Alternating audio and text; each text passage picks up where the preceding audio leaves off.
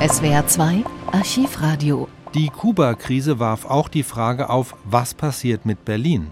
Willy Brandt hat gute Gründe, sich damit zu befassen, denn bevor die Sowjetunion auf Kuba anfing, Mittelstreckenraketen zu stationieren, stand immer wieder der Status von Berlin im Zentrum des Ost-West-Konflikts. Der sowjetische Staatschef Khrushchev hatte vergeblich versucht, der Stadt den Vier-Mächte-Status zu entziehen und Berlin in eine vom Westen unabhängige, entmilitarisierte Stadt zu verwandeln, die freilich von der DDR umgeben gewesen wäre. Als sich der Westen trotz Drohungen nicht darauf einließ, wurde 1961 die Mauer gebaut. Kein Wunder also, dass die Sorge bestand, Berlin könnte in der Kuba-Krise erneut zur Verhandlungsmasse zwischen Washington und Moskau werden. Darauf bezieht sich die Rede des regierenden Bürgermeisters Willy Brandt vor dem Berliner Abgeordnetenhaus am 25. Oktober 1962. Der regierende Bürgermeister von Berlin, Willy Brandt, hat sich heute vor dem Abgeordnetenhaus an die Bevölkerung gewandt, Sie solle sich durch die Ereignisse um Kuba nicht beunruhigen lassen. Der regierende Bürgermeister sagte, Herr Präsident, meine Damen und Herren, Sie alle haben, wie die Bürger dieser Stadt und die Menschen überall in der Welt, die Nachrichten über die weltpolitischen Vorgänge verfolgt und wissen, wie sich die Lage bisher entwickelt hat. Ich kann Ihnen darüber Neues nicht sagen. Ich halte es aber doch für erforderlich, hier einige wenige Bemerkungen zu machen. Präsident Kennedy hatte mich vor seiner Rede am Montagabend informieren lassen. Ich weiß, dass die Haltung, die wir in Berlin eingenommen haben und einnehmen, dass diese Haltung gewürdigt und begrüßt wird. Ich habe gestern vom Präsidenten der Vereinigten Staaten eine weitere Mitteilung erhalten, der Natur der Sache nach kann ich darüber im Einzelnen nichts sagen. Jedenfalls kommt darin aber zum Ausdruck, dass alles Erforderliche getan wird, um die Position der freien Welt zu stärken.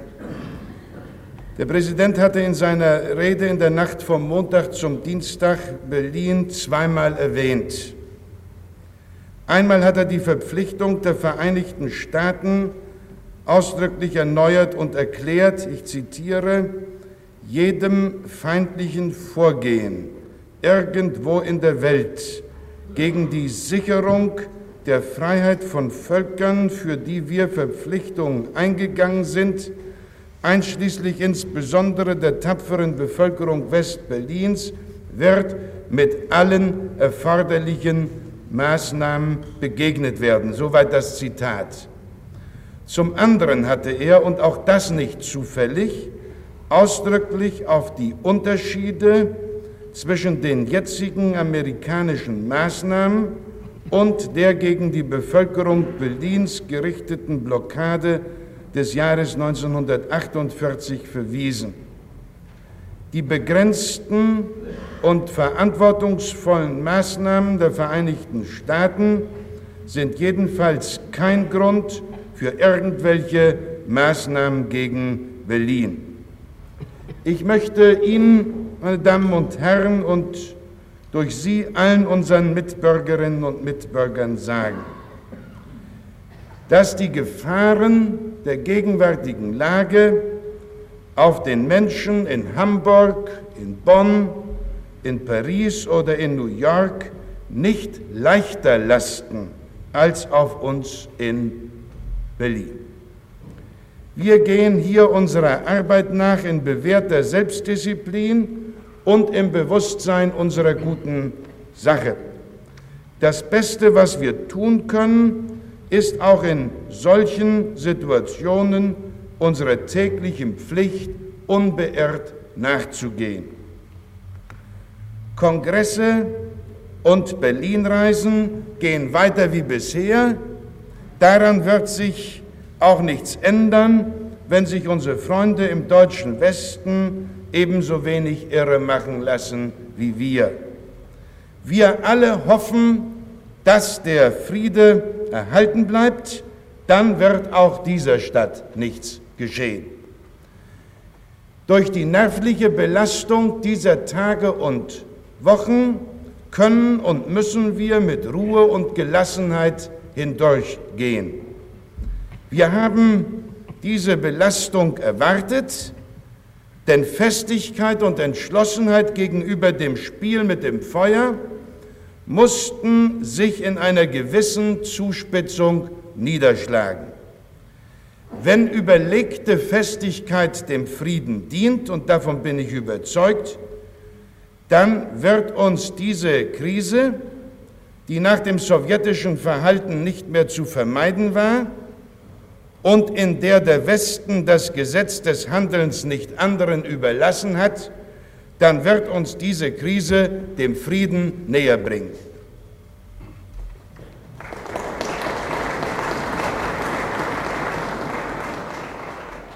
Sie hörten eine Erklärung des regierenden Bürgermeisters von Berlin, Willy Brandt, vor dem Berliner Abgeordnetenhaus. Am 26. Oktober gibt auch Bundeskanzler Konrad Adenauer eine Erklärung ab. Die Krise in Kuba ist die gefährlichste Bedrohung des Weltfriedens seit 1945. Man kann nicht davon sprechen, dass eine Entspannung bereits eingetreten sei, man kann nur erwarten und mit daran arbeiten, dass eines Tages doch eine Entspannung kommen wird. Die Vereinigten Staaten von Amerika konnten und durften nicht zulassen, dass in ihrer fast unmittelbaren Nähe der Diktator Castro sein Herrschaftsgebiet auf Verlangen der Sowjetunion zur Errichtung von Raketenbasen hergab durch die der Panamakanal Teile von Südamerika und entscheidend wichtige Teile der Vereinigten Staaten aufs schwerste gefährdet wurden. Die Ursache der verhältnismäßigen Zurückhaltung der Sowjetunion seit einiger Zeit wurde plötzlich durch die Entdeckung dieser Raketenbasen offenbar. Sowjetrussland wollte mit größter Heimlichkeit und Schnelligkeit diese Basen errichten, um dadurch die Vereinigten Staaten bei Verhandlungen gefügig zu machen. Präsident Kennedy musste den völligen Ausbau der Basen durch den Quarantänegürtel von amerikanischen Kriegsschiffen, den er um die Insel legte, verhindern. Die Vereinigten Staaten waren das ihrer eigenen Freiheit und der Freiheit ihrer Partner schuldig. Präsident Kennedy hat mir, ehe er seine große Rede am Montag, den 22. Oktober hielt, durch seinen Botschafter die von Flugzeugen aufgenommenen Fotografien der Raketenbasen zeigen lassen. Es kann gar keinem Zweifel unterliegen, dass der Anschlag Sowjetrusslands und seines Werkzeugs des kubanischen Diktators kurz vor seiner Vollendung stand. Die Amerikaner haben schnell und gut gehandelt. Ihr Präsident hat, ich betone es noch einmal, mit vollem Recht verlangt, dass der Ausbau der Stellungen eingestellt und die schon nach Kuba gebrachten nuklearen Raketen unschädlich gemacht und weggebracht würden. Bisher hat sich kein Anzeichen dafür gezeigt, dass die Freiheit Berlins durch diese Vorgänge gefährdet ist. Die drei Westmächte und wir sind auf alle Fälle zum Schutze der Freiheit Berlins bereit. In diesen gefahrvollen Tagen, gefahrvoll für die ganze freie Welt, wird das deutsche Volk zu seinen Verbündeten stehen. Die Bundesregierung unterrichtet die Vorsitzenden der drei Bundestagsfraktionen laufend über den Stand der Dinge. Bei besonderen Entwicklungen wird die deutsche Öffentlichkeit durch Presse, Rundfunk und Fernsehen unterrichtet werden. Ich bitte das deutsche Volk, seine Ruhe auch in der nächsten Zeit zu bewahren.